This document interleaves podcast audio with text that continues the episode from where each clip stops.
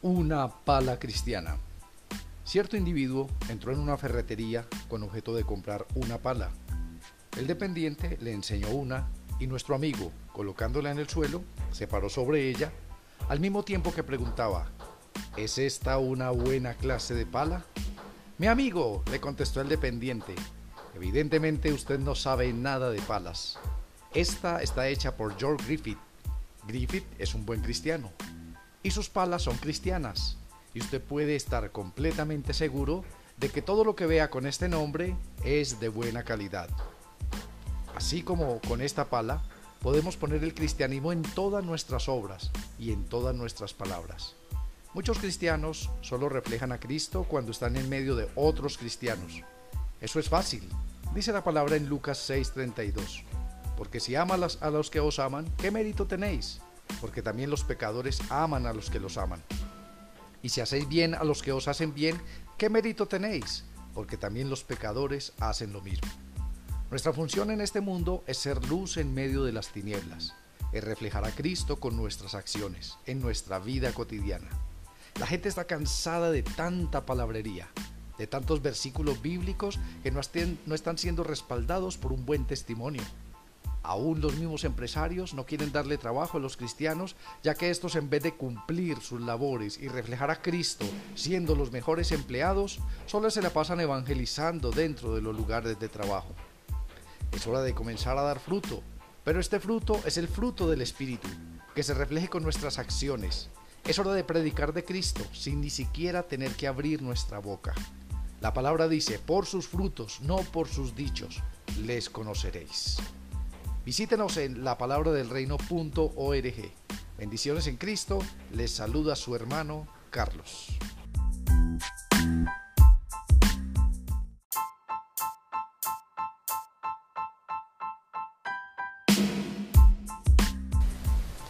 Un hombre entró en una casa a robar y al verse descubierto por el dueño de la casa, atacó a su familia y se ensañó con ellos. Mató a su esposa y a su hijo. Y el esposo enfurecido logró desarmarlo y detenerlo. Llamó inmediatamente a la policía y estos al llegar a la casa vieron esa escena sangrienta y horrenda. Tomaron fotos, evidencias de todo lo que había sucedido para usarlo como evidencia en contra de aquel monstruo. Al llegar el tiempo del juicio, le asignaron al asesino un juez muy bueno. Y el juez que era muy bueno le dijo, sé lo que hiciste, y lo que hiciste no está bien hecho. Pero como yo soy muy bueno, te dejo en libertad. El esposo y todos los que se congregaban allí en el día del juicio abrieron grandemente sus ojos y dijeron, pero ¿qué es esta injusticia? ¿Qué es esta maldad tan grande? Este juez es un corrupto, este juez es un pervertido. Y el juez decía, no, yo soy un juez bueno. Todo el mundo indignado se fue en contra del juez y exigieron justicia, exigieron un justo trato con este asesino. Hoy en día, muchos hombres de esta manera ven a Dios, como un hombre bonachón, que siempre se está riendo, que le alcahuetea toda clase de mal y pecado a las personas que ellos pueden jugar con sus leyes, con sus mandatos, que ellos pueden quebrantar a la hora que quieran los designios de Dios. Y como ellos dicen, Dios es bueno, Él no va a juzgar, Él no va a condenar, a nadie lo va a mandar al infierno, a nadie. Pero se olvidan que Dios no solamente es bueno, sino que también es justo. Solo miran una parte del carácter de Dios. Sí, Dios es bueno, pero también es justo, y por esa característica primordial de su carácter, tendrá que hacer aparte su bondad, su amor, su misericordia, para hacer justa justicia con todos los hombres que merecidamente deben recibir un justo castigo por su pecado y por su maldad. Es así que la Biblia dice en Proverbios capítulo 14, versículo 32, El impío es derribado por su maldad, pero el justo tiene refugio cuando muere. Cuando estemos en la presencia de Dios, dice la palabra, que cada uno rendirá cuentas por sus actos. Dice que serán abiertos los 66 libros que trae la Biblia, y cada uno será juzgado según las cosas que están escritas en los libros. Así que mi hermano y amigo, la motivación que yo les hago es arrepiéntate y busque de Dios, ahora que puede ser hallado. Sí, Dios es bueno, sí, Dios es amor, pero sí, también Dios es justo y sí, también es fuego consumidor. Visítenos en la palabra del reino.org o escríbanos a info arroba la palabra del reino.org. Bendiciones en Cristo, les saluda su hermano Carlos.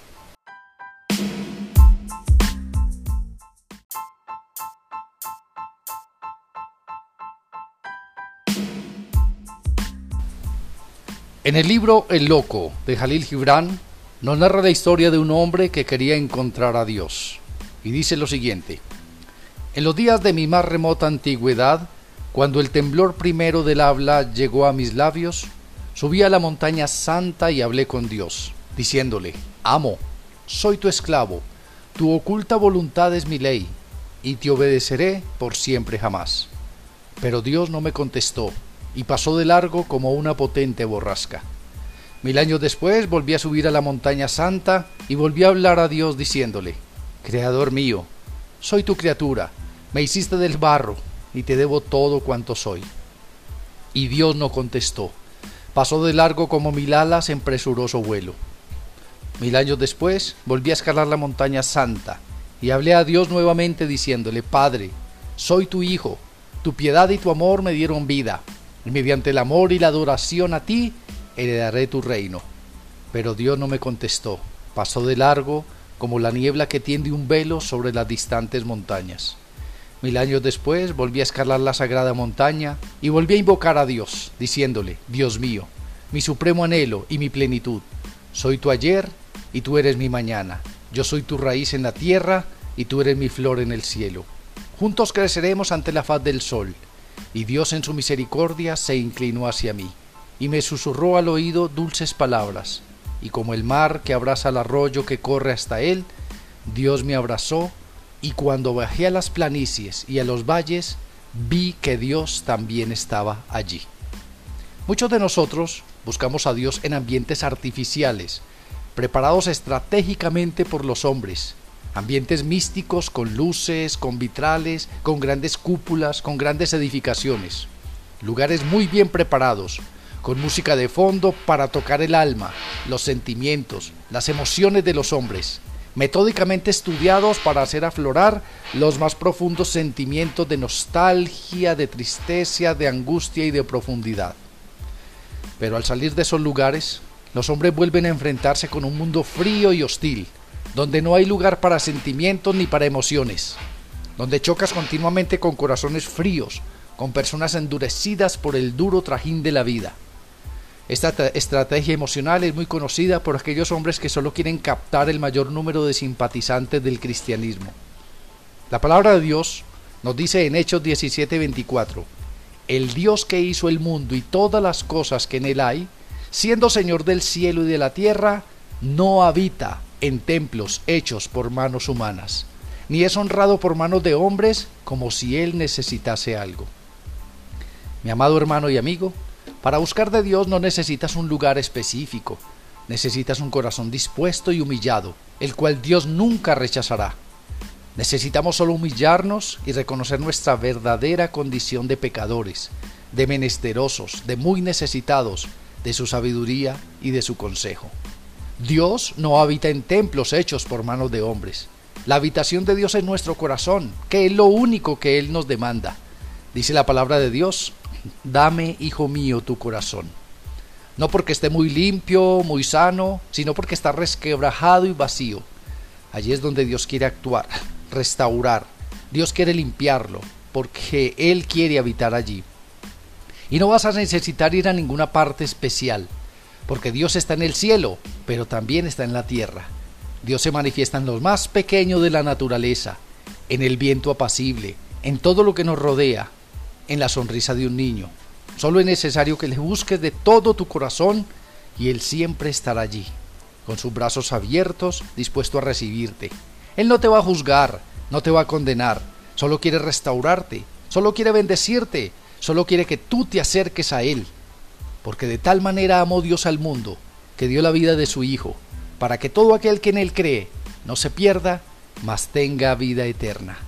Busca a Dios ahora que aún puede ser hallado. Visítanos en la palabra del reino.org o escríbenos a info arroba la palabra del reino Bendiciones en Cristo, les saluda su hermano y amigo Carlos.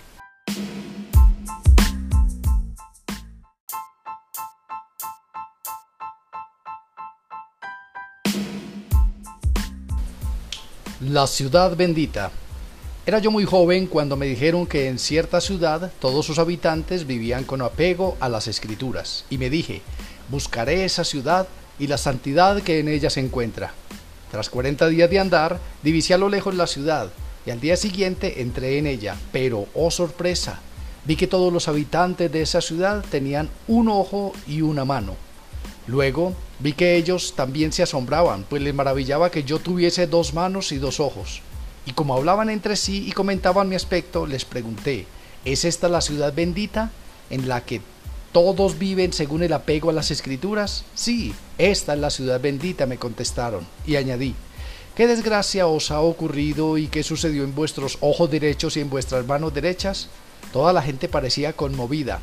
Ven y observa por ti mismo, me dijeron. Me llevaron al templo que estaba en el corazón de la ciudad y en el templo vi una gran cantidad de manos y ojos todos secos. Dios mío, pregunté, ¿qué inhumano conquistador ha cometido esta crueldad con vosotros?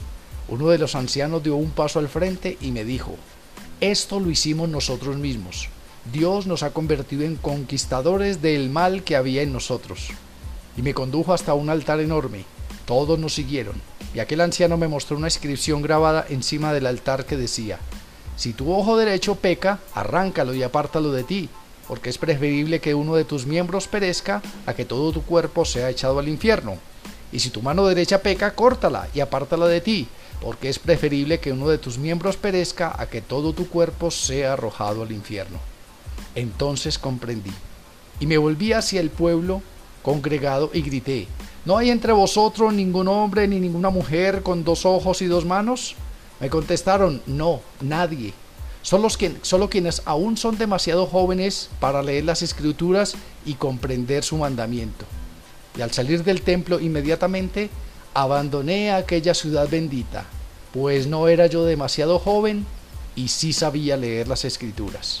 Hoy día, por falta de discernimiento espiritual, Mucha gente malinterpreta, tuerce, modifica, cambia las escrituras, interpretando a su amaño y a su acomodo cada verso, cada frase, cada capítulo de la palabra. Y esto es por falta de discernimiento, por falta de escudriñar las escrituras, por falta de profundizar cada vez más y más en lo que realmente el Espíritu quiso decir a través de su palabra. Lo que es literal lo toman como parábola o fábula y lo que son parábolas muchas veces lo interpretan como en este caso como un hecho de la vida real. Al igual que muchas de las sugerencias del apóstol Pablo, que eran para ciertas personas específicas y ciertas localidades, muchos hoy las toman como si fuesen un mandato dado directamente por Dios y hacen una doctrina de cada una de sus sugerencias. Y es así como nacen gran cantidad de religiones, por interpretaciones privadas, por no leer los contextos o por simplemente querer acomodar la Biblia a los propios gustos y deseos de cada persona. En estos últimos tiempos Dios nos está haciendo un llamado para que volvamos a ser como los cristianos de Berea, cristianos nobles, los cuales escudriñaban la palabra, y aunque fuesen los mismos discípulos de Cristo, los apóstoles, los que vinieran a enseñarles, ellos diligentemente escudriñaban la palabra para constatar que cada una de esas enseñanzas fuese respaldada por la misma palabra de Dios. Hoy día ya no hay nuevas revelaciones, ya no hay más profecía, la palabra es muy clara y concisa, la ley y los profetas fueron hasta Juan. Desde entonces se predica la palabra del reino.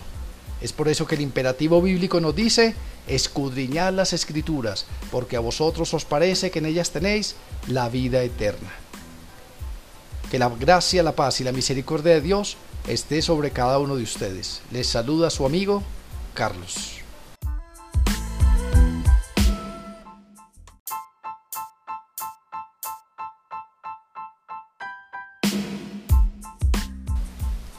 Un hombre una vez dijo desesperadamente, si solamente tuviera dinero extra, lo ofrendaría a Dios, pero no tengo suficiente dinero para sostenerme ni a mí ni a mi familia.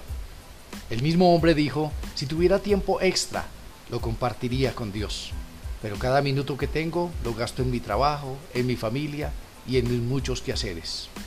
Y el mismo hombre dijo, si solo tuviera un talento, lo usaría en la obra de Dios, pero no tengo ninguna voz, no puedo dirigir a un grupo de personas, no puedo pensar tan rápidamente como quisiera. Al escuchar esto, se quedó Dios pensativo y quiso probar el corazón de este hombre. Le entregó al hombre dinero, tiempo y un talento glorioso.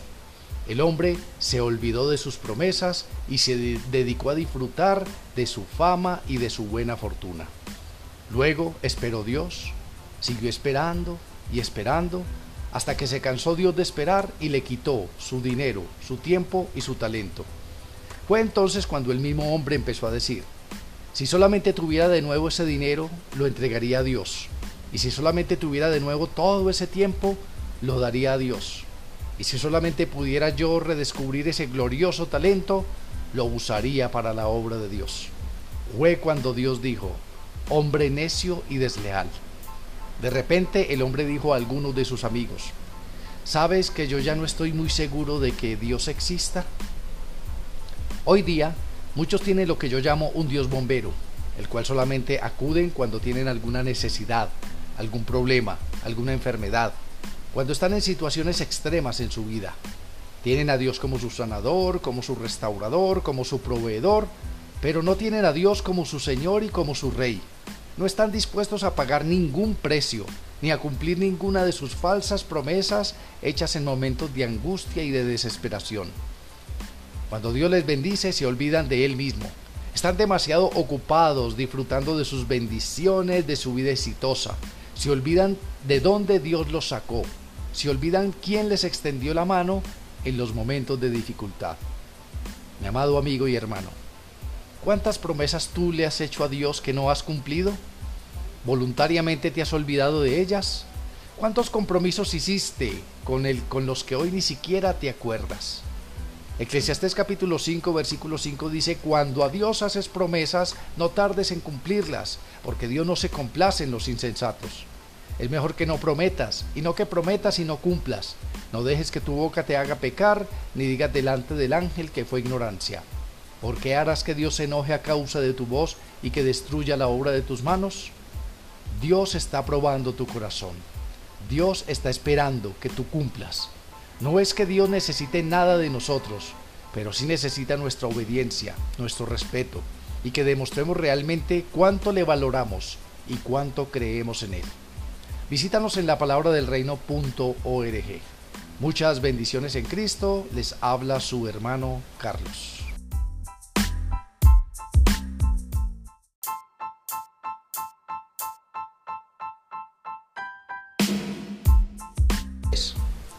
La noche cuando el vapor Princess Alice chocó con Bowl Castle a causa de una densa niebla y 600 excursionistas perecieron de los 900 o más que iban a bordo, Dos barqueros estaban amarrando sus barcos.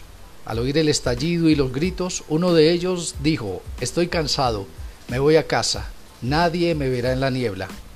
Los dos tuvieron que comparecer ante la investigación del caso. Interrogado el primero, le dijeron si había oído los gritos. Él contestó que sí. Vuelto a ser interrogado, ¿qué había hecho? contestó. Nada, señor. ¿No está avergonzado? A lo que contestó, sí, señor. La vergüenza nunca me dejará hasta que me muera. Interrogando al otro que había, qué había hecho, contestó, salté al barco y remé con todas mis fuerzas hacia el barco náufrago. Atesté mi bote de mujeres y niños y cuando ya era peligroso para tomar otro más, me fui remando con este grito, Oh Señor, ¿quién tuviera un barco más grande? Oh Señor, ¿quién tuviera un barco más grande? Podemos imaginar las palabras dirigidas a estos dos hombres. O que cada lector pueda hacerse un examen delante de Dios y a la luz de su presencia puede darse cuenta de cómo está aprovechando el tiempo tan precioso que Él nos da. Y si realmente sentimos esa santa compasión por compartir el Evangelio eterno que inunde todo nuestro ser y desde hoy resuelva ponerse a entera disposición del Señor para un servicio más eficiente, que honre a nuestro Dios y nos produzca más gozo. En el transcurso de nuestras vidas, Dios colocará mucha gente en nuestro camino, personas con muchos conflictos, con muchos problemas, personas con mucha o poca fe, personas con ganas de conocer a Dios y otras completamente apáticas. Nuestra labor en este mundo es ser sembradores de la semilla de la palabra del reino. Es uno de los propósitos principales por los cuales Dios nos ha llamado a ser parte de su remanente. Como es imperativo para nosotros el predicar la palabra, el compartirle a otros de nuestra fe, de nuestra esperanza. No esperando, como se predica en las religiones, que todo el mundo tiene que convertirse o todas las personas que tienen que aceptar el mensaje de Dios.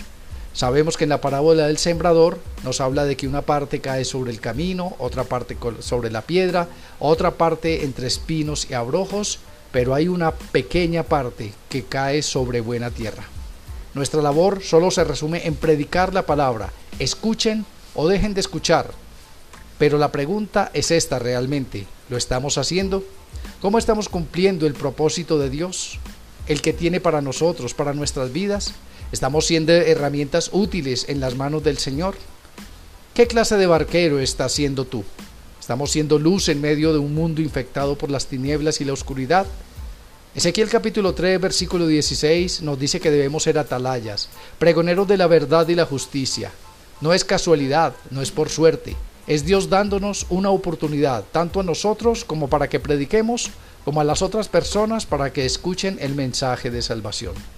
Visítenos en la palabra del reino.org. Muchas bendiciones. Les saluda su amigo y su hermano Carlos.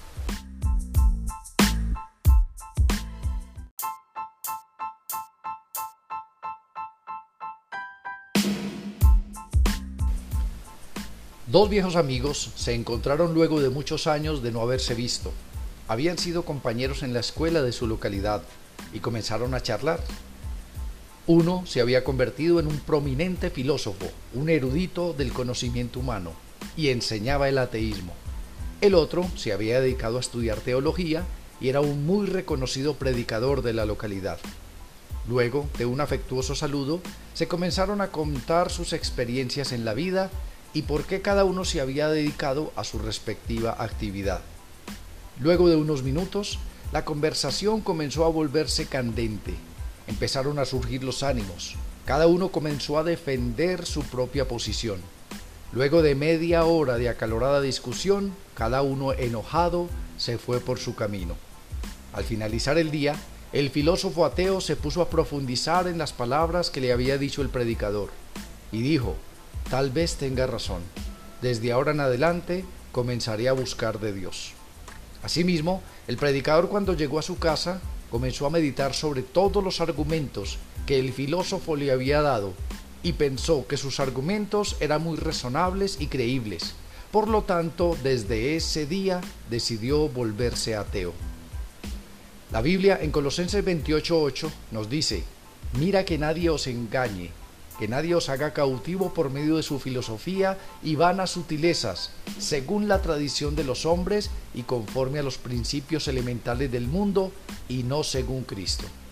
Muchos hoy utilizan la palabra para discutir, para contender, pero no están cimentados sobre la roca que es Cristo. Sus argumentos son débiles, su fe no está bien fundamentada. Por esta razón, como dice la palabra, son llevados por cualquier viento de doctrina y solo son conocedores de la letra, pero falta que la palabra se convierta en un estilo de vida que se profundice en sus corazones. La palabra dice, mi pueblo pereció porque le faltó conocimiento. Conocimiento de la verdadera voluntad de Dios, conocimiento de sus planes, de sus propósitos. Cada quien se aparta por su propio camino, cada quien elige su propia senda, cada quien cree en Dios a su propia manera. Pero recuerda, mi querido amigo y oyente, que solo hay una manera, solo hay un camino, solo hay una vida. Ese camino se llama Cristo. Y los demás caminos solo te llevarán a la perdición y a la muerte. Dice la palabra, hay caminos que al hombre le parecen derechos, pero su final es final de perdición. Hoy te invito a que te simientes sobre la roca, y la roca es Cristo. Visítanos en la palabra del reino.org les saluda su hermano y amigo Carlos.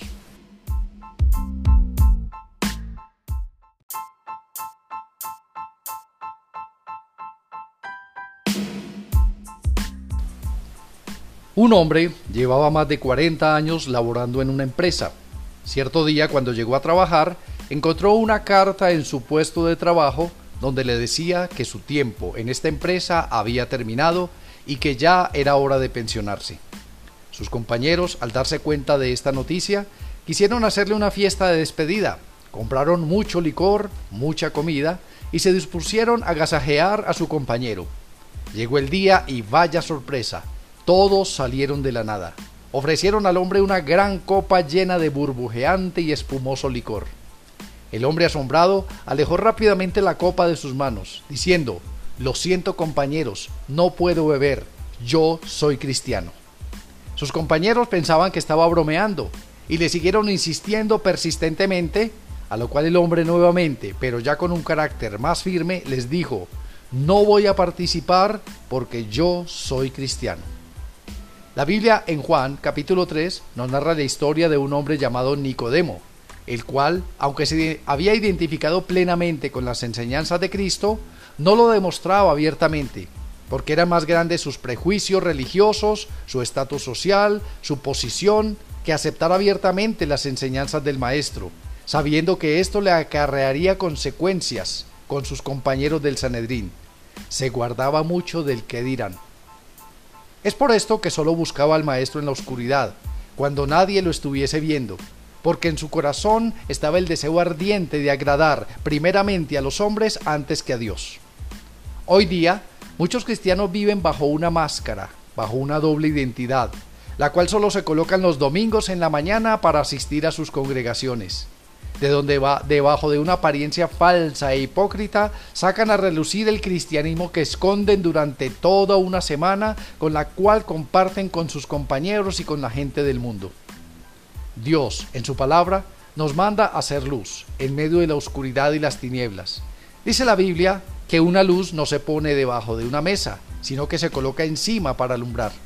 Es por eso que hoy muchos cristianos, aún después de haber pasado por todos los ritos del bautismo, los muchos encuentros que hacen y de llevar muchos años y de diferentes cursos, seminarios de teología, les es necesario nacer de nuevo.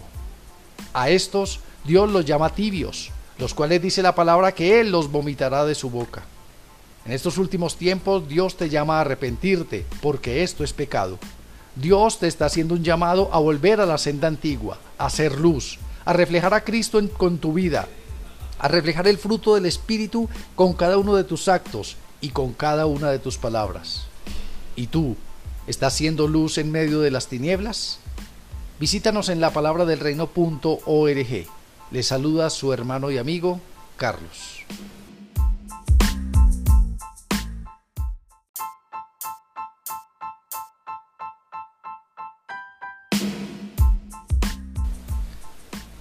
Cuenta la historia que dos mujeres hace más de cuatro años compartían un apartamento en una gran ciudad. De esta manera se dividían los gastos y se ahorraban algo de dinero ya que los arriendos eran sumamente altos. Durante este tiempo de convivir juntas, habían tenido algunas diferencias, algunos contratiempos, en algunas ocasiones algunas riñas desagradables, pero nunca subsanaban esto. Simplemente cada una se alejaba y hacía como si nada de esto hubiese pasado. Ambas tenían una característica en común, eran sonámbulas. Una noche, después de una larga jornada de trabajo, las dos se durmieron muy cansadas y a medianoche ambas sonámbulas se levantaron y se encontraron en la sala de la casa y comenzaron a insultarse la una a la otra, a proferir palabras de maldición y sacaron todo lo que había guardado en sus corazones durante más de cuatro años. Intempestivamente, un gran estruendo se escuchó desde la calle y ambas mujeres se despertaron y luego de haberse ubicado y verse en que la una estaba frente a la otra, se dijeron, Querida amiga, eres tú. ¿Qué haces aquí? No sabes cuánto me alegra de verte. A lo cual la otra respondió, Mi querida amiga, solo salí a beber un vaso con agua, pero igualmente estoy feliz de verte. Que tengas una hermosa noche. Y se alejaron cada una a su respectiva habitación. La Biblia en Proverbios 4:23 nos dice, sobre toda cosa guardada, guarda tu corazón, porque de él mana la vida. Siempre en la vida estamos postergando cosas demasiado importantes, demasiado valiosas, como el pedir perdón, como el reconciliarnos, como el decir te amo. y vamos guardando en el corazón todas esas cosas que se van convirtiendo en raíces de amargura, en un dolor muy profundo, el cual nos roba la paz, nos roba el gozo, convirtiéndonos en personas tristes, solas y vacías, y a la vez en personas hipócritas, llenas de rencor y de resentimiento. Dice la palabra, si tú traes tu ofrenda al Señor y estás enojado con tu hermano, no la deposites, guárdala. Primero ve y ponte en paz con tu hermano, y cuando ya lo hayas hecho, ahora sí ven y trae tu ofrenda al altar. Este verso ningún predicador lo enseña en su congregación, porque de esta manera entrarían en quiebra, ya que entre los mismos hermanos de las congregaciones hay demasiadas divisiones, demasiados desacuerdos, demasiada falta de amor demasiada falta de perdón. Habiendo olvidado los principios básicos de la Biblia y fundamentales de hacernos conocer ante el mundo por el amor que hay entre nosotros. Hoy es día de perdón, hoy es día de reconciliación, hoy es día de volvernos en paz con nuestros hermanos, hoy es día de desarraigar toda raíz de amargura de nuestros corazones, hoy es día de volvernos al Señor. Visítanos en la palabra del reino.org. Les saluda su amigo y hermano Carlos.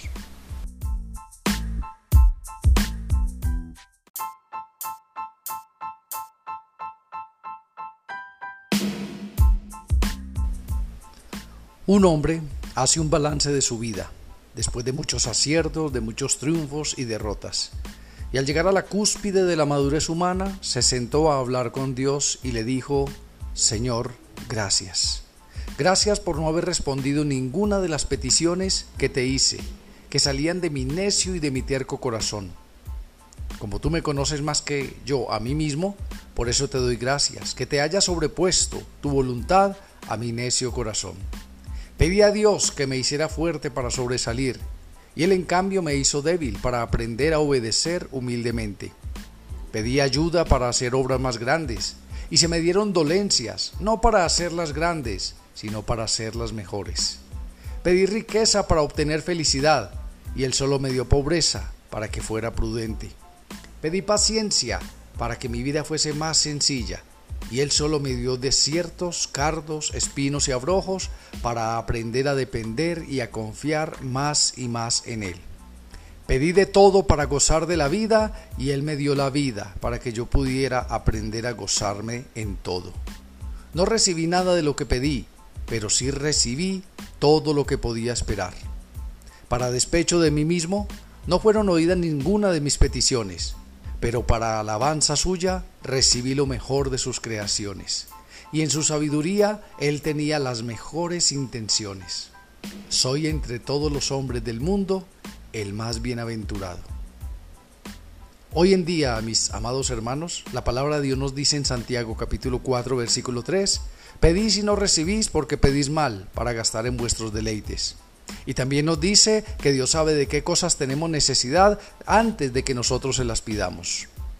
Los hombres hoy tienen a Dios como si Él fuera un Padre caprichoso, que cumple hasta los más bizarros y oscuros deseos de los hombres, sabiendo que Dios en su omnisciencia, en su amor, en su misericordia, conoce a profundidad y sabe realmente qué nos conviene y qué cosas nos van a apartar de sus caminos y qué cosas nos van a enfriar nuestro amor por Él. Es por esto que en el corazón de todo buen cristiano, y como dice la palabra, siempre debemos finalizar cada una de nuestras peticiones, cada una de nuestras oraciones con la siguiente frase que nos enseña la Escritura. Señor, si es tu sagrada y perfecta voluntad. Visítenos en la palabra del reino.org. Muchas bendiciones para todos. Les saluda su amigo y su hermano, Carlos.